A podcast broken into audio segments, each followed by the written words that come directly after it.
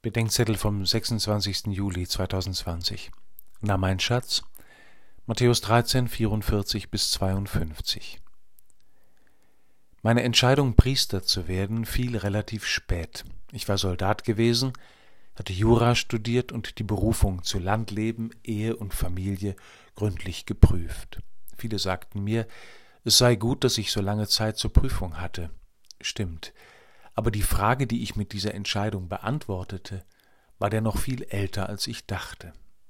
Irgendwann vor meiner Priesterweihe erzählte mein Vater von einer zufälligen Begegnung mit meinem ersten Gymnasiallehrer. Der fragte, was ich jetzt mache. Mein Vater erzählte, ich würde nach dem Theologiestudium nun bald zum Priester geweiht. Ach, das ist ja seltsam, sagte mein Lehrer. Warum seltsam? fragte mein Vater schon ein klein wenig auf Streit gestimmt. Ich habe damals den Georg ja morgens manchmal mit in die Schule genommen, sagte mein Lehrer.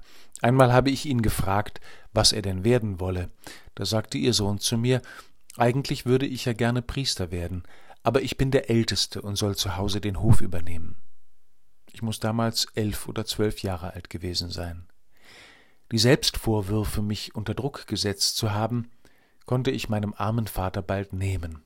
Vielmehr beschäftigte mich, dass ich mich an diese Kindersehnsucht überhaupt nicht erinnern konnte. Mein Kinderleben mit Jesus war der Acker. Irgendwann muss ich auf den Schatz der Freundschaft mit ihm schon mal gestoßen sein. Ich hatte ihn wieder vergraben, und ich hatte ihn vergessen jahrelang.